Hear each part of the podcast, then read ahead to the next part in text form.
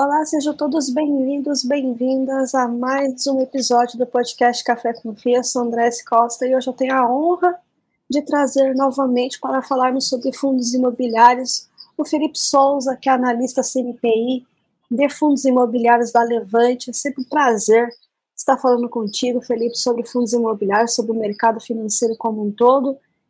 E também, né, te agradecer imensamente aí por participar do nosso último episódio da terceira temporada. É, vamos fechar com certeza com chave de ouro aqui é, com esse episódio. Mas para quem ainda não te conhece, Felipe, gostaria que você se apresentasse antes da gente falar a respeito dos fundos imobiliários. Tá bem. Bom, muito obrigado, André, pelo convite. É um prazer estar aqui novamente. Eu participei de um episódio na primeira temporada, eu fiz a abertura do segundo e o encerramento do terceiro. Fico muito feliz, muito honrado aí com esse convite, tá? Então, assim, muito obrigado aí a você pelo convite, tá? E é um prazer estar falando aqui para sua audiência mais uma vez. Me apresentar aqui rapidinho para quem ainda não me conhece. Meu nome é Felipe Souza, eu sou advogado, é, sou pós-graduado em Direito Público, estou concluindo a minha segunda pós agora de Direito Imobiliário, né? Aliás, mercado imobiliário, foco em real estate. A gente tem uma das aulas de direito imobiliário, mas não é uma pós de direito imobiliário, é uma pós de mercado imobiliário, multidisciplinar. É, trabalho em research aí, indo para o meu quarto ano, sempre research de fundos imobiliários. É, e aqui na Levante eu faço as verticais de B2B e B2C. A gente tem aquela série tradicional ali de R$29,90 que a gente vende para as pessoas físicas e também temos um outro plano de assinatura destinado a institucional. Nosso público principal no B2B da Levante Inside Corp é os assessores de investimento. Tá? Então a gente acaba fazendo um atendimento é, destinado aos assessores com alguns produtos e relatórios específicos e também as carteiras automatizadas na XP, que hoje está aí perto de 600 milhões de reais e pouco mais de 9 mil CPFs, tá? Estou é, sempre no Instagram abrindo caixinha de perguntas, então se quiser me mandar uma pergunta, pode mandar, fica à vontade, sempre à disposição. E acho que era isso de apresentação, tá? Vamos começar a falar de mercado, que é o que o pessoal realmente quer acompanhar e veio para ouvir. Só um adendo aí, o Felipe é colega aí do direito. É isso aí. Maravilha, mas vamos falar sobre a movimentação do mercado de fundos imobiliários em 2023. Como é que você aí observou aí ao longo desses meses? Olha, acho que foi uma trajetória surpreendente, tá? Olha, eu acho que foi uma trajetória surpreendente, né? A gente teve muito, muita descrença, né? Muito descrédito do atual governo. É, o mercado ficou muito feio no quarto trimestre de 2022 e o primeiro trimestre também não foi fácil mas teve um ponto que nos chamou muita atenção, que foi a volatilidade do IFIX reduzindo no primeiro trimestre. Aquilo aparentou para a gente aqui que o mercado não tinha tanta força mais para cair, já tinha tanta coisa ruim no preço que não tinha, em tese, como piorar com as atuais notícias que nós tínhamos. Então, o que acabou acontecendo foi uma alta de mercado, a gente viu aí o mercado ganhar força, é, mercado andar, não só o IFIX, mas também o Ibovespa, a partir de abril né, de 2023, aí esse ano, primeiro mês do segundo trimestre, e aí a gente arrancou, né, o segundo trimestre foi muito bom, o terceiro trimestre foi misto, e agora também o quarto trimestre, me parece que já tem uma acomodação dos preços, tá? Naturalmente, é, uma leve alta aí no, no mês a mês, no vis-a-vis, -vis, mas quando a gente observa, tá, é, os fundos imobiliários no todo, uma alta de mais de 10% esse ano, bem perto aí de 11% de alta, e eu acredito que em dezembro nós também tenhamos aí um mês positivo para coroar esse ano, que foi um ano de descrença, mas muito bom. Quando a gente olha em retrospecto aos anos de 2020, 21 e 22, foram anos assim muito difíceis. 2020 teve uma boa recuperação, é, em relação àquele auge de estresse que foi a pandemia. Depois, em 2021, a gente teve também um ano de recuperação que acho que o mercado todo esperava que andasse um pouco mais, acabou não andando, a gente teve segunda onda. 2022 já foi um ano em que a gente estava pegando o controle da inflação, porém taxa de juros subindo muito. E aí eu quero dar os parabéns aí para os investidores. Num cenário muito adverso, de 21 a 22, a gente teve, aliás, 20, 21 e 22, a gente teve uma, um ingresso médio aí de mais de 30 mil investidores por mês. E foi uma janela dificílima, tá? Então mostra toda a força, toda a capacidade de gestão e de acreditar no produto fundos imobiliários, gestão de carteira dos investidores de pessoas físicas que ainda começando buscar ajuda de profissionais para tentar montar o melhor portfólio. E quando a gente observa também é, a indústria como um todo, fez algumas emissões, corrigiu rotas, teve fundo que não teve como corrigir a rota e caiu muito, mas a gente vê que, na média, a indústria melhorou muito a qualidade dela, dos portfólios, dos ativos investidos.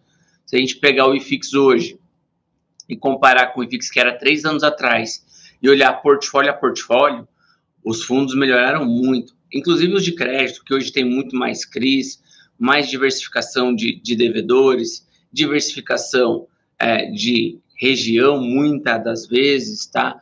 segmentos, encontraram nos CRIs um funding muito grande para obra, tá? financiamento à produção, à incorporação residencial. Então, assim, a gente viu que a indústria melhorou e evoluiu muito, o que deixa a gente otimista para 24 também, não só pelo amadurecimento da indústria, como também é, porque a gente deve ter um macro que melhore. É impressionante, né? Nesses últimos anos, o crescimento no número de investidores, isso tem mostrado o potencial desse produto né, no mercado e de como ele, ele pode compor uma carteira interessante, né, diferente de, do que alguns acabam aí propagando em relação aos fundos imobiliários, mas ele é um produto muito interessante, é, menos volátil do que as ações e com uma interação muito maior com aqueles que realmente estão gerindo o dinheiro das pessoas, né? Sem dúvida.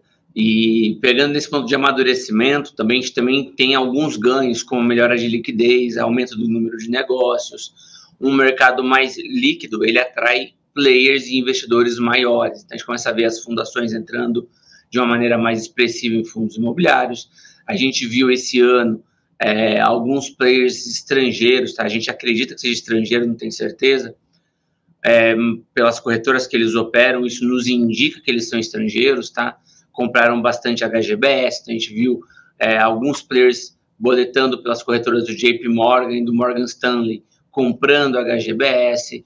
A gente também começa a ver alguns outros players também de bolsos que antes não eram acessados, né, através de previdência, começando aí para outros fundos imobiliários, fundo de, de pensão ali, aqueles fundos de previdência não vão mais poder ter imóvel diretamente, vão ter que investir via fundo imobiliário. Tem uma janela para que ele desimobilize o patrimônio dele, saia aí de, de imóveis físicos, né? Não é do dia para a noite que isso acontece, mas ele tem uma janela para fazer essa mudança. Então a gente vai ver cada vez mais aí é, um crescimento da indústria difícil, sem sombra de dúvidas. E é isso que geralmente eu, eu bato na tecla em relação quando eu falo com os gestores aqui no podcast, é justamente essa, essa importância de ter institucionais né, movimentando o mercado, até para dar uma estabilizada em termos de volatilidade, é, trazer mais recursos, né, possibilidades, até porque se você ficar muito preso a emissões ou a mesma alavancagens, isso pode ter algum problema ali na frente e que se você tivesse ancorado com o institucional, seria muito mais interessante, né, Felipe? Sem dúvida, né? O, institucional ele tem uma visão muito mais de holder, ele ancora oferta, ele traz dinheiro, ele tem uma capacidade de captação muito maior do que você consegue no varejo. O varejo ele é muito mais reativo aos incentivos da indústria, né? Então você tem que ter um IB incentivo. Eventualmente, minha opinião, tá? Posso estar errado, mas minha opinião é você precisa de um IB motivado para estar tá colocando os deals aí na mesa. Você precisa de um assessor motivado financeiramente para fazer uma emissão sair, fazer a emissão acontecer. E agora, quando é um institucional, a emissão ela flui, já tem um bolso que tem uma profundidade muito maior e que a visão dele, né, para originar um negócio ou para ancorar um negócio é diferente da visão do varejo aí da pessoa física. Então, eu acho que efetivamente é, numa indústria maior, mais dinâmica, mais moderna, acessando bolsos distintos, como é o que a gente deve ver, a gente deve ter um ganho muito mais representativo, tá? Então, eu realmente acredito que com fundos de pensão, quem sabe um dia investidores gringos aí voltando para o Brasil para investir, é, em, pelo menos em real estate, em especial aí, eles já estão muito ativos hoje em logística, né? Mas eventualmente shoppings ou até mesmo é, lajes corporativas ou residencial, a gente vai ver ali uma indústria de fundos imobiliários maior, mais líquida e talvez menos errática, né, no comportamento aí de mercado secundário. E, principalmente, né, como você bem pontuou, né, eu acho muito importante até para a evolução dos investidores pessoas físicas, né, ter uma maior estabilidade, vir uma, uma, uma ancoragem de institucionais e, claro, somado com uma educação financeira, isso também deixe cada vez mais esse produto atrativo, né, Felipe? Sim, sem dúvida, Andréia. Também concordo bastante com isso. Sobre atratividade, acho que um dia é, a isenção do imposto de renda vai cair sobre os dividendos, acho que isso é natural, acontece no mundo todo. Uma hora vai acontecer aqui no Brasil, mas acho que não vai ser agora, acho que a gente já tem alguns anos aí para que isso aconteça, mas deverá acontecer.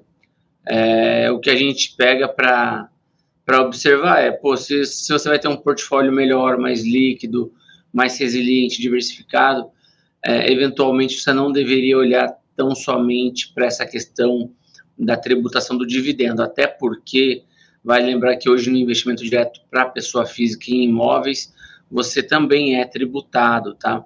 Ah, mas muitas das vezes você sonega, né? Isso acaba acontecendo mesmo. A maioria das pessoas acabam não declarando os ganhos aí que tem para tentar maximizar retorno. Olha, eu, eu acredito bastante que é, isso também em algum momento vai cair, porque a receita cada vez mais na ânsia arrecadatória que o Estado possui está melhorando os mecanismos de fiscalização e eficiência de cobrança de impostos e que em algum momento o leão vai estar tá mordendo aí quem efetivamente acabar não declarando um ganho ou outro. Então, Exatamente. em linhas gerais, eu acho que uma eventual tributação de fundos imobiliários que poderá vir algum dia, que eu acho que não vem no curto prazo, não seria algo que te desincentive aí, talvez, a investir em FIIs. Exatamente, até porque, né, como você pontuou, em outros países já é tributado, né, então esse fantasminha, em algum momento, realmente ele vai se consolidar, até porque, né, se puxarmos lá no começo, ele nasceu tributado, né, e aí veio uma lei que os isentaram. Então, em algum momento pode ser que volte. E aí, com uma evolução do mercado, uma consolidação melhor, vindo é, os institucionais, é, eu acredito que o, o, o produto em si vai cada vez ficar mais interessante, mais diversificado, e com isso, esse esse detalhe, vamos colocar assim, em relação à tributação dos dividendos, não vai afugentar aqueles que realmente conhecem, entendem e sabem do potencial que tem ali dentro do fundo imobiliário, né? Mesmo, Andréa. Concordo com você nisso. E por falar, né, falamos institucionais, falamos em ancoragem, né? Como é que você viu a janela de emissões de 2023? Me surpreendeu, tá? A gente teve uma janela de emissão boa, a gente teve bastante emissão vindo junto, então você teve ali uma corrida por espaço, né? Que naturalmente você não tem ali uma, uma janela de emissões, você teve ali um, um vitrozinho, né? Foi uma frestinha ali, todo mundo tentou emitir junto, e aí a gente viu que algumas emissões não deram certo, outras deram. A gente viu aí alguma dificuldade nesse sentido, tá? De captação para alguns players mas é, outros conseguiram captar muito bem. A gente viu também que, de novo, a máquina por trás ali das emissões fez uma diferença muito grande para definir quem captaria bem e quem não captaria tão bem assim, minha humilde opinião, tá? De novo, posso estar errado nesse, nessa opinião, mas eu acho que a máquina por trás da emissão faz uma diferença muito grande. É, a gente viu muito fundo emitindo junto, então acho que teve mais oferta do que eu esperava. Algumas captações foram muito boas, outras não. Esse, para mim, é um grande ponto de atenção. Quando você tem muita oferta e algumas captam muito pouco, isso não é um sinal muito bom. é, a gente também viu que muito DP teve baixa aderência, ou seja, foi é, uma emissão ancorada mais nos períodos de sobras ou então na fase pública da oferta. E se a gente vê que o DP foi pouco exercido, pode ser uma falta de confiança do atual cotista ou o atual cotista não tinha dinheiro para colocar. E aí eu também trago um, um paralelo à informação para a gente parar e pensar na quantidade de fundos que a gente tem. Hoje a gente tem fundos aí com. Hoje a gente está no que? São mais de 800 fundos na CVM e quase 500 fundos listados, né? Então, assim, é uma concorrência muito grande por dinheiro. E isso naturalmente pode prejudicar um pouco o DP aí de alguns players. É, você tocou num ponto em número de, de, fundos imobiliários. Como é que você vê essa consolidação? Né? Eles que começaram ali como monativos, fundos com gestão passiva, aí foi evoluindo, gestão ativa, essa maior possibilidade aí de ser multi, multi, multi. É, mas como é que você vê é, é, nessa questão aí da consolidação, ou seja, esse é, agrupamento, né, num, numa casa específica, um comprando o outro, um puxando ali para dentro do portfólio. Você vê positivo, você vê saudável, ou você já é um pouco mais resistente a respeito? Olha, eu vejo como algo natural na indústria, acho que é um caminho meio que sem volta, tá? A gente teve isso também nos REITs, no mercado americano, se não me engano, no início dos anos 90. Você tem muitas dessas consolidações de mercado, elas têm e continuarão existindo, até porque uma gestora, ela pode começar pequena, mas ela não consegue se manter pequena por muito tempo. Então, ela vai acabar em algum momento sendo vendida ou sendo incorporada, é, vendendo os fundos eventualmente. Alguma movimentação vai acontecer, porque a gestão não pode ficar pequena, é, ela não consegue se manter pequena por muito tempo, né? O pessoal da Asset estava discutindo aqui, né? A também tem uma asset, embora seja uma asset as a service, né? Não é uma asset que tenha fundos nesse momento, né? estratégias pontuais, como a gente bem conhece, mas ela tem ali alguns movimentos né, de, de, de asset com essas carteiras administradas. A gente estava discutindo isso, eles estavam assim: olha, saiu um número aí de mercado, de um grande banco divulgou, qual seria o, o financeiro que o asset teria que ter para se parar de pé, remunerando muito bem os profissionais, para que ela possa ser competitiva, né? E eu não vou lembrar bem o número aqui, mas eu lembro que era mais de um bi de PL, né? Vamos colocar que talvez uma, uma asset de fundo imobiliário seja menor e consiga fazer ali com uma equipe mais enxuta, talvez, dependendo do que for o fundo. Vamos dizer aí que seja pelo menos, sei lá, 500 milhões, 600 milhões. A gente vai ver tem muita asset pequena hoje em dia no mercado, talvez não pare de pé. A gente viu agora recente uma asset que vendeu dois fundos e, e assim, a, essa asset agora para a gente deixou de existir, né? Porque ela ficou muito pequena em imobiliário. Vai ver se volta com alguma coisa, tem um setipado. Então, assim, é importante que a gente consiga ver, é, primeiro, as indústrias, os fundos dentro das assets crescendo, e, as, e aí vai virar jogo de escala, né? O grande vai consumir o pequeno, sim. Não aquele pequeno que está ali há um ano e meio, dois anos, tentando buscar um lugar ao sol. Mas aquele cara que está pequeno estruturalmente, não conseguiu crescer ao longo do tempo, esse cara não vai parar de pé. Minha opinião. É, você tocou num ponto que tem causado divergência, né? Uns gostam, outros estão bastante ressabiados em relação aos fundos setipados. Como é que você tem visto essa, essa crescente aí a respeito? Tu já estava brincando com um colega, né? Eu falei que fundo setipado é igual você querer ou não olhar, fuçar, fiscalizar o celular do seu cônjuge. Você, você tem a opção de descobrir o que está acontecendo lá dentro ou não descobrir o que está acontecendo lá dentro, mas não vai mudar nada do que realmente está acontecendo. Só vai mudar o seu nível de informação. Isso é uma brincadeira para dizer que com os fundos setipados, é, o fato dele ser setipado ou não é a mesma coisa. Tudo está acontecendo lá dentro do mesmo jeito que é num fundo listado na bolsa. A diferença é como isso é apresentado para você. No fundo setipado, você não vai ter ali a volatilidade de bolsa, então isso faz com que você pense que está tudo bem. Então o fundo vai ficar rodando ali sempre ali do valor de VP. Para o investidor que é novo, que é iniciante, acho que isso daí é até bom, porque você vê vários fundos que são listados, né? E que estão com uma saúde de carteira muito boa, mas chegaram a ficar 10% descontados, fundo de papel, sabe? Às vezes até um pouquinho mais. Hoje está 4, 5% de desconto e não consegue sair disso. Então, assim, para um fundo como esse, é, não consegue emitir com uma carteira saudável, pagando bonitinho em dia, por que, que ele vai querer estar listado em tese, né? O fato dele estar listado, ele te traz muita liberdade de alocação e assimetria. Para um investidor novo, que talvez não quer essa volatilidade, o certificado pode ser um bom veículo. O ponto é, o certificado ele tem uma taxa mais salgada, né? É como se fosse uma taxa de ingresso e uma taxa de saída. E isso corrói muito a rentabilidade do fundo. É, eu acho que o grande problema do certificado é, são esses pênaltis para entrar e para sair que você tem, tá?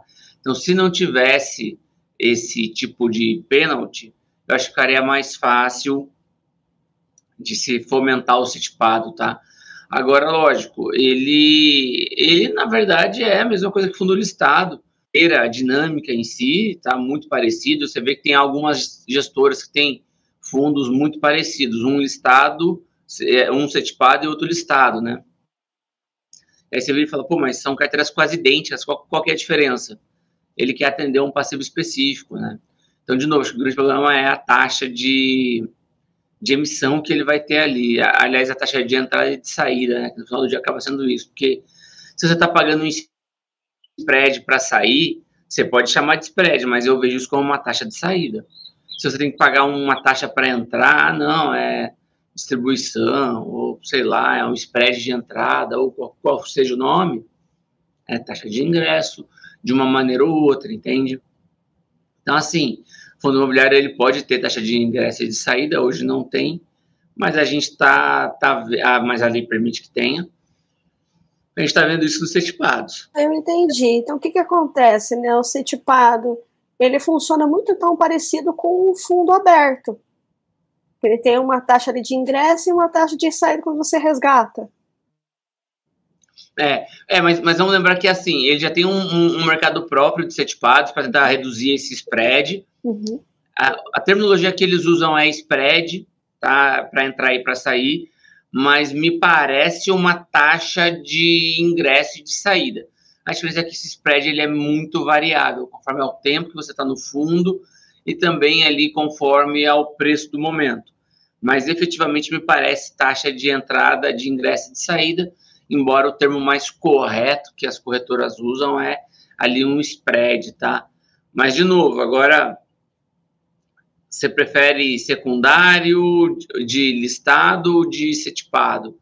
Eu acho que de listado é melhor, né? Muito mais líquido, né? Você consegue trabalhar, você consegue aproveitar mais a simetria, você vende com ágil, enfim, você tem uma série de vantagens, tá, no, no, no listado.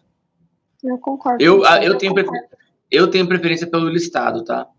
Eu também, eu também, até porque, como você bem colocou, né, você já não tem tantas informações assim em relação ao setipado, né? Você não sabe de fato o que está acontecendo lá, né? Não. Por enquanto, eu prefiro os listados mesmo, mesmo com esses, esses descontos aí, mas pelo menos você, como você falou, você tem a ver a liquidez, você vê o que realmente está acontecendo naquele fundo. Então tem esses spreads aí né, sendo cobrados. É isso aí. Maravilha. É, Felipe, e alavancagem? Como é que você vê a respeito às alavancagens feitas nos fundos imobiliários? Positiva? Nem tanto? Tem um ponto de Depende. atenção? Teve muita. Olha, assim, com tudo que a gente já viu na indústria, você já se escolher libera ou corta de vez, vai falar corta de vez. Porque teve muito movimento óbvio, assim, de que a alavancagem seria um tiro no pé, feito por gestores muito renomados, que eles insistiram nisso, e que eu acho que foi um erro muito grande. Então eu falo assim, pô, como que um cara tão bom assim consegue cometer um erro desse, sabe? Teve um fundo, não vou falar o segmento, tá? Não vou, não vou dar muito detalhe, porque a ideia aqui não é atacar o gestor, nem o fundo é, sem trazer um, um, questionamento aqui, um ponto de reflexão. Pô, teve gestor que ele alavancou com Selic a 3,5, 3,5, 4,5, alguma coisa assim. Não, foi, foi 3, foi menos de 4 que ele alavancou o fundo, a CDI mais 2,5, 2,25. E aí a gente conversou com ele, depois assim, ah, e ele comprou um imóvel que dava 8,5, né, de cap.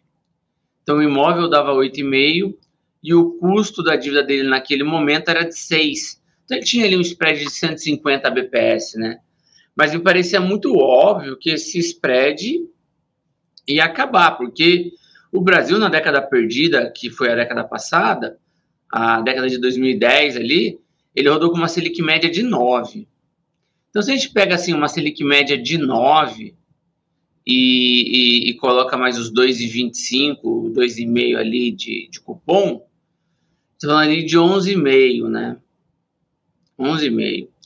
Se a gente parar para pensar, ah não, mas a década perdida ali, ela vai, ela foi muito ruim, então a gente vai ter uma Selic média agora de 7. Que eu acho que o Brasil vai melhorar, a gente vai ter uma Selic de 7 na média. Tá bom, Selic de 7, ok. Lógico, vai ter picos e vales, né? Mas assim, a, a ideia é Selic de 7. Tá bom. Então você vai ter ali 9,25 por um imóvel que pagava 8,5. Ah, não, Felipe, mas o, o, como ele vai ter correção do IPCA ao longo do tempo, e como está muito baixo, a gente acha que quando tiver uma alta, o, o, o imóvel já, já vai estar gerando um retorno maior, de modo que ele vai andar ali acima desses 9, 9 alguma coisa de custo médio. Só quando você pega para olhar, ele, num cenário assim de, de, de, de temperatura e pressão que, o gestor estava estimando, ia ficar meio que elas por elas. Não ia ter um grande ganho, ia ficar meio que elas por elas. Só ia ser bom para o gestor que ia ganhar IOM, né? Mas para o fundo ali, para o cotista mesmo, efetivamente, eu acho que não. Lógico, quando você coloca o imóvel para dentro, você reduz volatilidade, porque você tem mais locatário, tem mais ativo, você melhora o fundo estruturalmente, né? Mas sob a ótica do ganho de dinheiro, é, eu particularmente assim não achei tão legal essa, essa história de alavancagem. Quando a gente olha a maioria dos fundos que alavancaram, deu errado. A, maioria, a grande maioria errou. Teve erros que foram contornáveis, em especial nos de logística, e teve erros irrecuperáveis nos de laje. Os de shopping também tiveram um micro muito forte e aí conseguiram desarmar as alavancagens agora, sem tanto susto, mas assim, correram muito perigo. É porque o micro de shopping foi muito bom. Foi muito bom. Senão, eles, eles iam ter tido grandes problemas. E eu duvido, se você fizer conta dessa alavancagem agora, você vai dar uma TIR alta. Eu duvido muito, eu acho que não vai dar TIR alta. É, aí eu fico pensando, é fazer uma seguinte reflexão, né? Poxa vida, você Tá certo. As taxas no Brasil a gente sabe que foram a mínimos é, é, que não condizem jamais com a realidade. Tudo bem. É, você colocou ali, né, o cap rate muito próximo ali do que realmente, né, o ganho que ele teria em relação à estruturação dessa alavancagem. E aí eu fico pensando, e a oportunidade, será que realmente precisava aquele, aquela movimentação naquele momento? Será que não era melhor esperar, ver como que as coisas iriam acontecer no país? Ou era uma oportunidade muito grande, mas não deu certo, né, de você adquirir um, né, um, um imóvel ou, ou algo nesse sentido?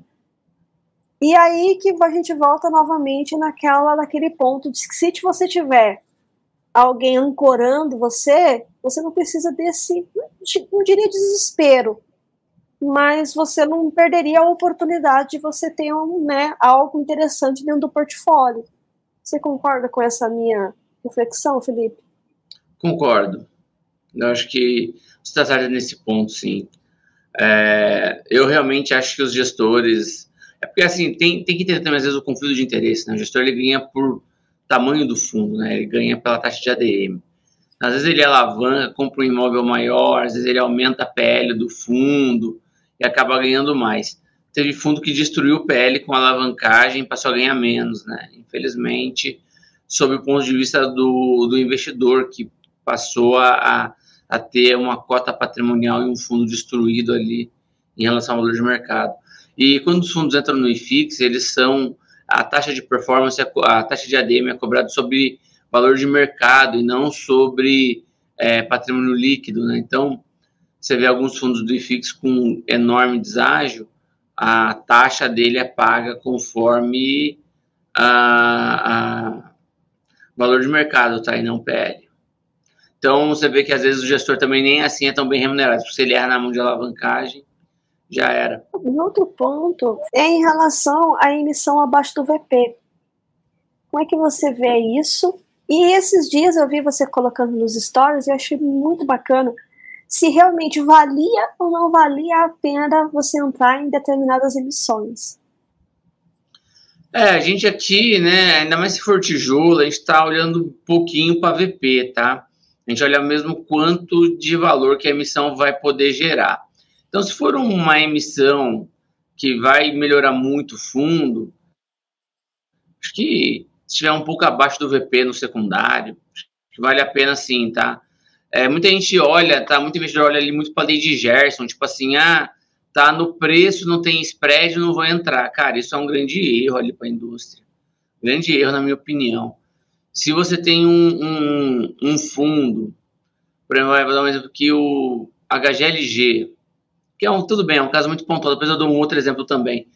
HGLG, hoje ele faz emissão, comprou os imóveis lá AAA, depois ele comprou um terreno em Cabo de Santo Agostinho, pô, ele comprou um terreno, vai tocar desenvolvimento. Desenvolvimento logístico hoje é 12 a 13 de cap rate. Ele tem um cap rate médio de 7. Então ele pode comprar terreno, vende ativo antigo, maduro, comprime dividendo e aí usa o principal para tocar obra, sem influenciar tanto não recorrente, porque ele é um fundo muito grande já. Então, assim, a HGLG daqui a quatro anos, acho que vai ter 10 bi de PL. Vai ter 10 bi, ele vai ser um, um monstro, um gigante. E aí, quando você para para olhar pensando nisso, ficar olhando, puta, mas tá 2% do VP, mas tá 1%. Do próprio HGLG, eu tinha feito uma thread quando eu era mais ativo no Twitter, sem ser dessa última emissão, uma emissão anterior deles. O pessoal tava falando que não tinha spread suficiente, que o preço não estava tão bom, que não ia participar da emissão. O gestor veio a público e falou: olha, eu estou comprando ativo que vai me dar cap de 12 a 13, né? Que era desenvolvimento que ia tocar ali com, com aquela emissão. É, uma parte, né? Então, hoje o fundo roda ali com 8% em desenvolvimento, mais ou menos, tem uma alavancagem. Quanto maior o fundo for, mais ele pode se expor a desenvolvimento sem que isso afete ele.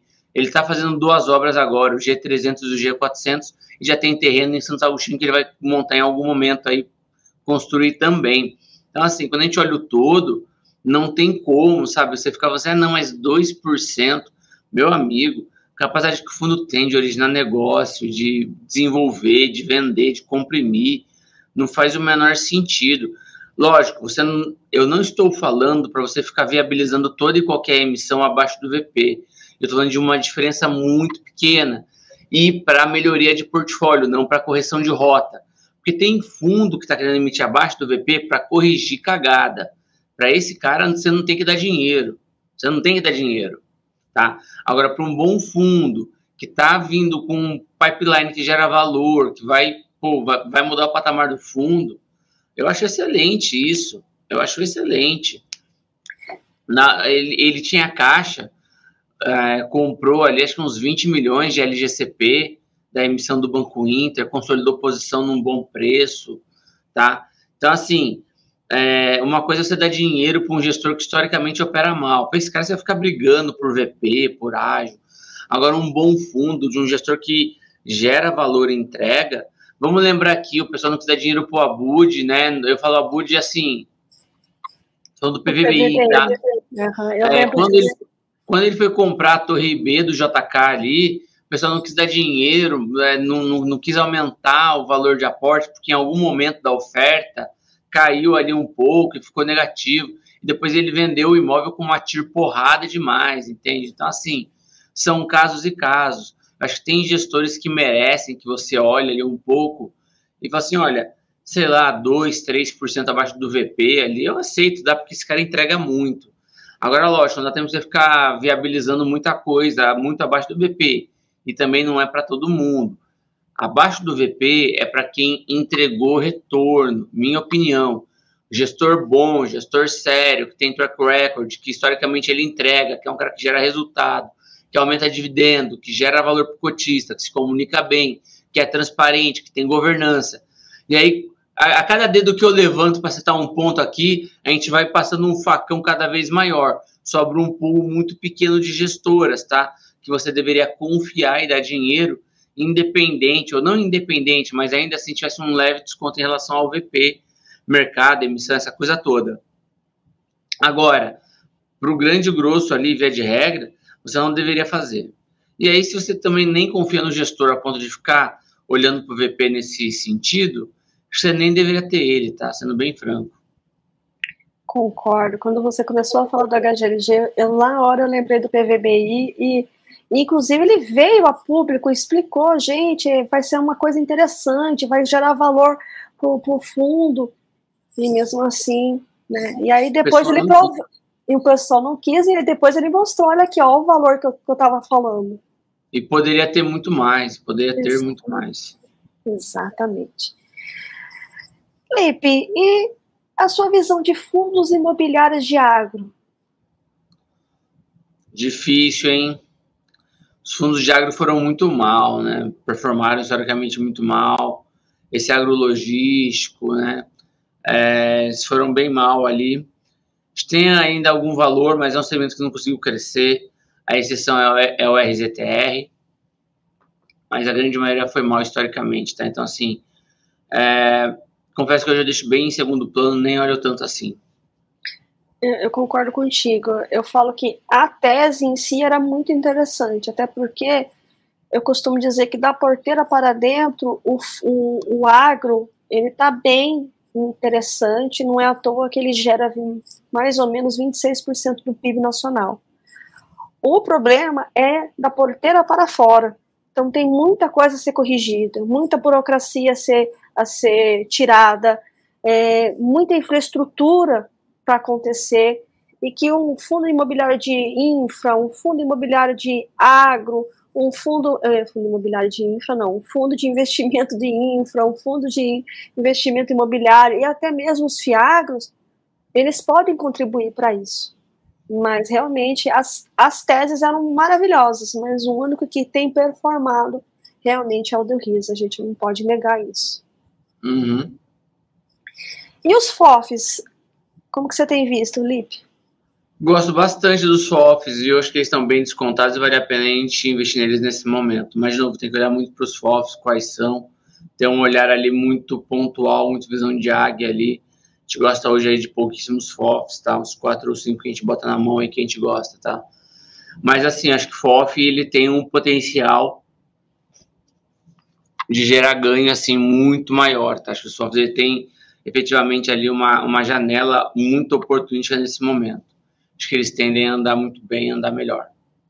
E um ponto que eu volta e meia eu vejo você colocando nas suas nas caixinhas de, de perguntas né, no Instagram e, e quando você vai dar entrevista é a questão do conflito de interesse, né? É um ponto de atenção em relação aos FOFs, né, Felipe? Sem dúvida, tá? Tem muito fundo que fica investindo em fundo da casa, fica ancorando o fundo da casa faz um diferencial muito grande. É, ancora emissão, defende cota no secundário. Assim, é, é um show de horrores, eu diria. É, eu gosto muito de, de FOF, tá? Que investe um pouco em fundo da casa, porque às vezes a casa não tem nem muitos veículos. Eventualmente ele entrava no regulamento, ele não pode colocar é, eventualmente, tá, ele, ele pode, não pode colocar é, fundos da, da, da, casa até determinado percentual na carteira.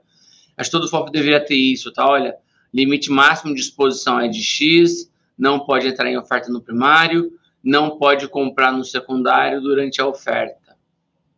Ponto. Eu acho que isso seria, assim, alguns bons pontos de governança que os gestores trariam.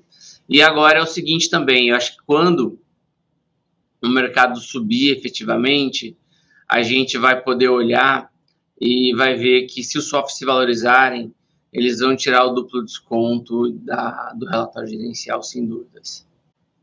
Exatamente. Você falou de FOF, Sleep, e os hedge funds? Gosta da tese? Tem Muito visto mais. valor? Eu, eu gostei que você fala que é o 2.0, é o fofinho 2.0 turbo. É, é o FOF 2.0, né? O FOF mais moderno, mais amplo. Eu acho que deixa o veículo mais resiliente, tá? Eu acho que deixa o veículo mais resiliente, tá? Quando a gente for num ciclo de alta de juros e de inflação, o gestor pode liquidar a carteira dele e comprar CRIs. Vai virar um feed CRI praticamente, vai virar um feed CRI praticamente, mas gestor ele vai ter ali uma tranquilidade maior para para operar, para carregar, para deixar o veículo mais resiliente, mais aderente às estratégias, ganhar mais dinheiro, enfim, esse tipo de coisa. Eu particularmente gosto dos FOFs e dos hedge funds. Os hedge funds têm um diferencial maior sobre a alocação e investimento, que acho que vai fazer toda a diferença no médio e longo prazo. Exatamente. Então, acompanharemos e veremos aí esse crescimento. E olha que vem bastante fo fofinhos 2.0 aí, hein? Virão sim, sem dúvidas. E qual é a sua expectativa, ali para nós que estamos aí no último episódio de 2023? Qual é a sua expectativa para 2024? em emissão, em relação à alavancagem, em relação ao próprio mercado? O que você tem esperado aí, que você tem conversado, que você tem observado a respeito?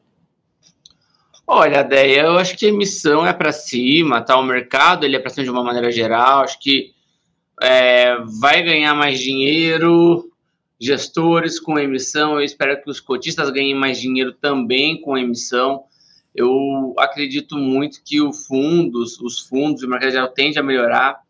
Para o ano que vem, eu espero um ano melhor do que foi esse ano, tá? Acho que vai se valorizar mais, acho que vai, vai uh, aumentar dividendo dos fundos na média. Acho que eles tendem a se valorizar, o tijolo vai ter mais valor, acho que vai ter muito mais venda, mais desinvestimento, tá?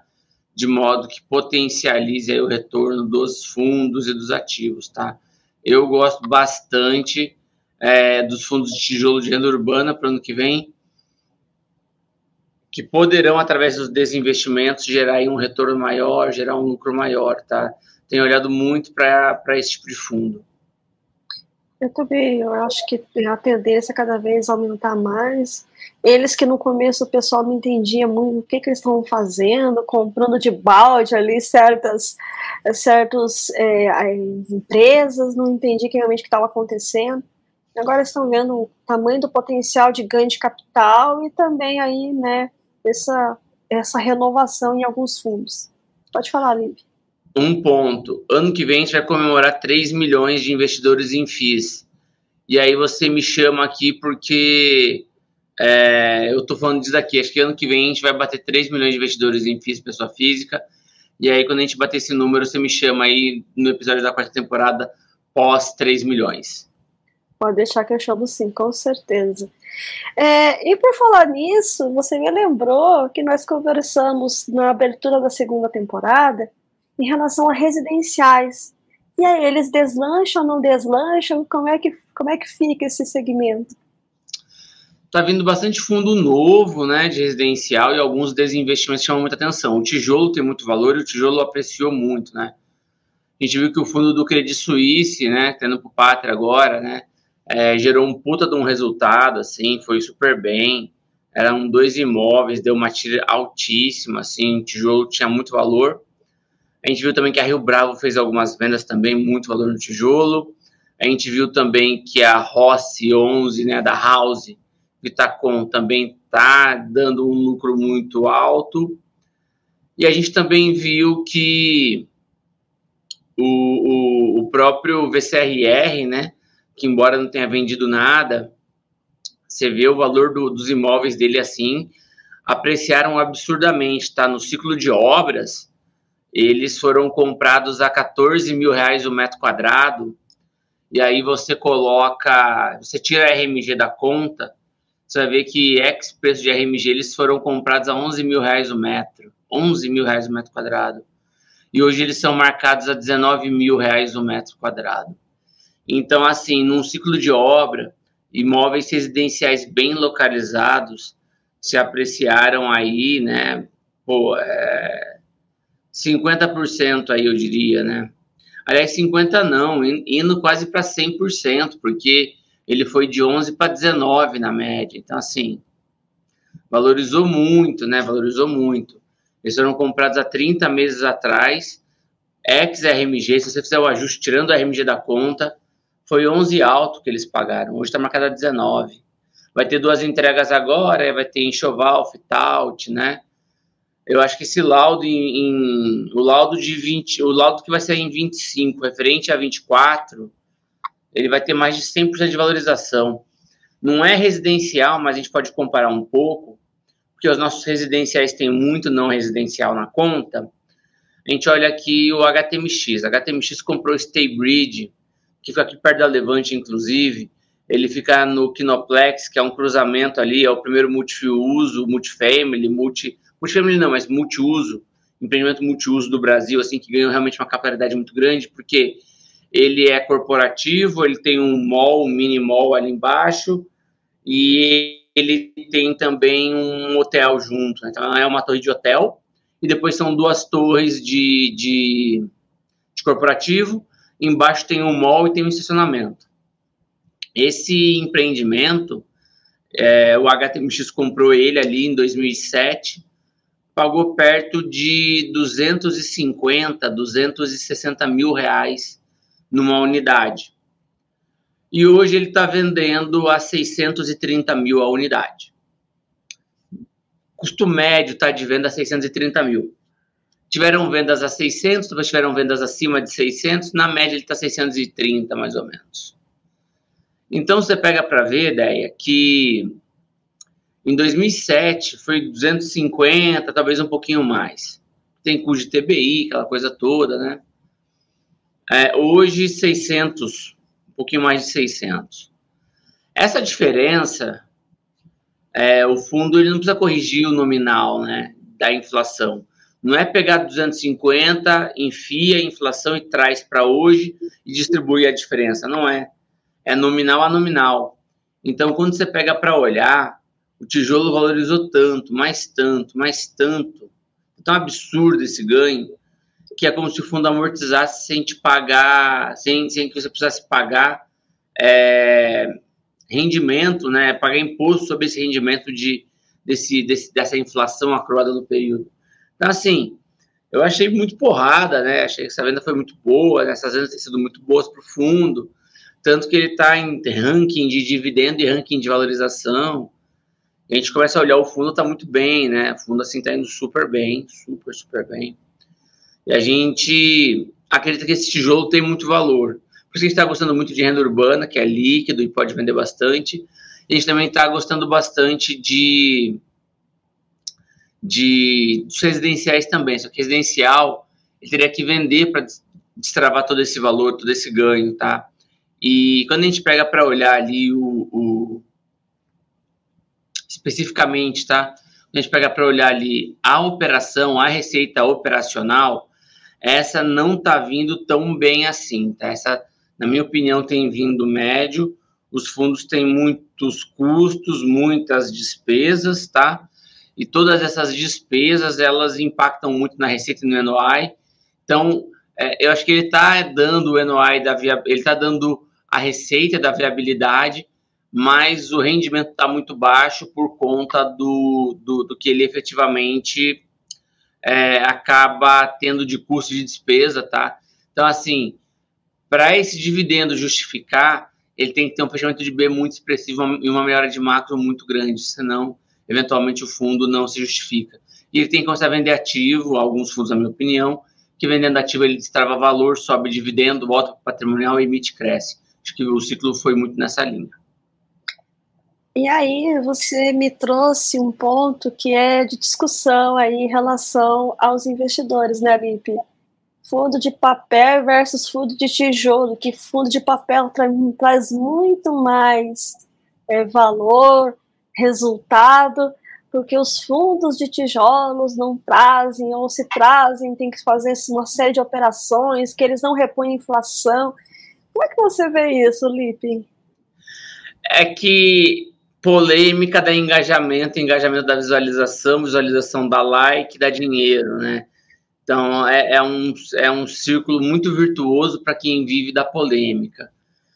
Eu acho que você tem que pensar em portfólio, tá? E portfólio é, é equilíbrio e alocação entre classes. Acho que hoje você deveria estar mais posicionado em tijolo e menos em, em papel, tá? Minha opinião é essa. Acho que hoje o investidor poderia ter de 35 a 38 em, em, em papel e a diferença em tijolo, buscando aumentar ali o retorno dele, majorar resultado, tá? Eu acho que é muito disso que eu acabo olhando aqui, que a gente poderia fazer nos fundos, poderia melhorar aí nas carteiras. Maravilha. A carteira do investidor, tá? Mas assim, de novo, papel contra tijolo, puta, acho que essa discussão é muito rasa, tá? É papel e tijolo, tá? não são coisas exclusivas, são coisas que se conectam e que têm muito valor. Tá Até bom? porque tem uma questão de ciclos, né? Sem dúvida. Um momento outro vai estar melhor, o outro vai estar melhor, o outro vai ter feito operações, como você falou, que destravou o valor ali e teve uma valorização, enfim. Não é, eu concordo contigo, não tem excludente, mas sim somatórios. É isso aí. Lipe, mais uma vez, muito obrigada por você ter aceito o convite, estar aqui conversando conosco a respeito do mercado de fundos imobiliários. É, gostaria que você deixasse as considerações finais e as mídias sociais para o pessoal também conhecer mais o seu trabalho. Nós vamos deixar aqui o link também das carteiras que você cobre para o pessoal conhecer e, consequentemente, aí tá? Obrigado, Sendo assinante. Muito obrigado, agradeço aí, também em nome Levante, que vai ter o link aí divulgado. É, olha, eu é, agradeço mais uma vez o convite, a oportunidade, peço desculpas aí por eventual demonstração de sono. É a segunda vez que a gente grava esse mesmo episódio, o primeiro não ficou muito bom, esse segundo já ficou bem melhor, na minha opinião, então a gente veio gravar aqui num domingo. Queria tornar público tá, essa informação, porque a André disponibilizou o domingo dela para gravar novamente comigo. A gente fez uma primeira gravação que foi numa quinta-feira, oito, a gente foi das oito às nove, eu acho. E eu achei que não ficou tão bom, achei que estava um pouco cansado. Eu falei assim, pô, vamos fazer de novo, vamos fazer melhor. A gente gravou agora no domingo e tentando fazer aí algo sempre melhor aí, que em tese é a nossa imagem aqui e também entregar o nosso melhor para uma audiência tão qualificada quanto vocês que estão ouvindo a gente aí. Eu fico muito grato pelo convite, agradeço demais. Pro ano que vem, eu acho que eu primeiro desejo aí boas festas, tá? E, e meu ponto é o seguinte: sobre carteira, equilíbrio, diversificação, classe de ativos, asset allocation, não só fundos imobiliários, mas entre outros ativos também, ações, ETFs, eventualmente alguma coisa de cripto, se você acha que faz sentido ou não, renda fixa muito importante, pré e pós, IPCA, enfim. Pense sempre em alocação montagem de portfólio, isso que vai fazer diferença na sua vida. O uh, que mais eu gostaria de comentar com vocês? Sobre o mercado de fundos imobiliários, mais emissão, mais, uh, mais ofertas, mais fundos vindo, mais consolidação de mercado. Compre sempre gestão, compre seriedade das pessoas em tudo você vai contratar um advogado, você vai contratar ele por duas coisas: honestidade competência técnica. Um analista de fundo imobiliário, quando você contrata, é porque você assina a série dele. Honestidade, competência, conhecimento técnico, tá? É, é isso. É tudo. Fundo imobiliário, você, você escolheu comprar um fundo. Eu sei que é muito difícil para quem não é de São Paulo tentar definir as melhores localizações e tal mas compre, entenda a gestão, quem está por trás da gestão, quão técnico e correto essa pessoa é. No final do dia que você está comprando é isso, tá? Então foca nisso daí. A gente vai ter um ano que vem muito bom, talvez melhor até do que foi 23. Acho que 24 vai ser melhor do que foi 23.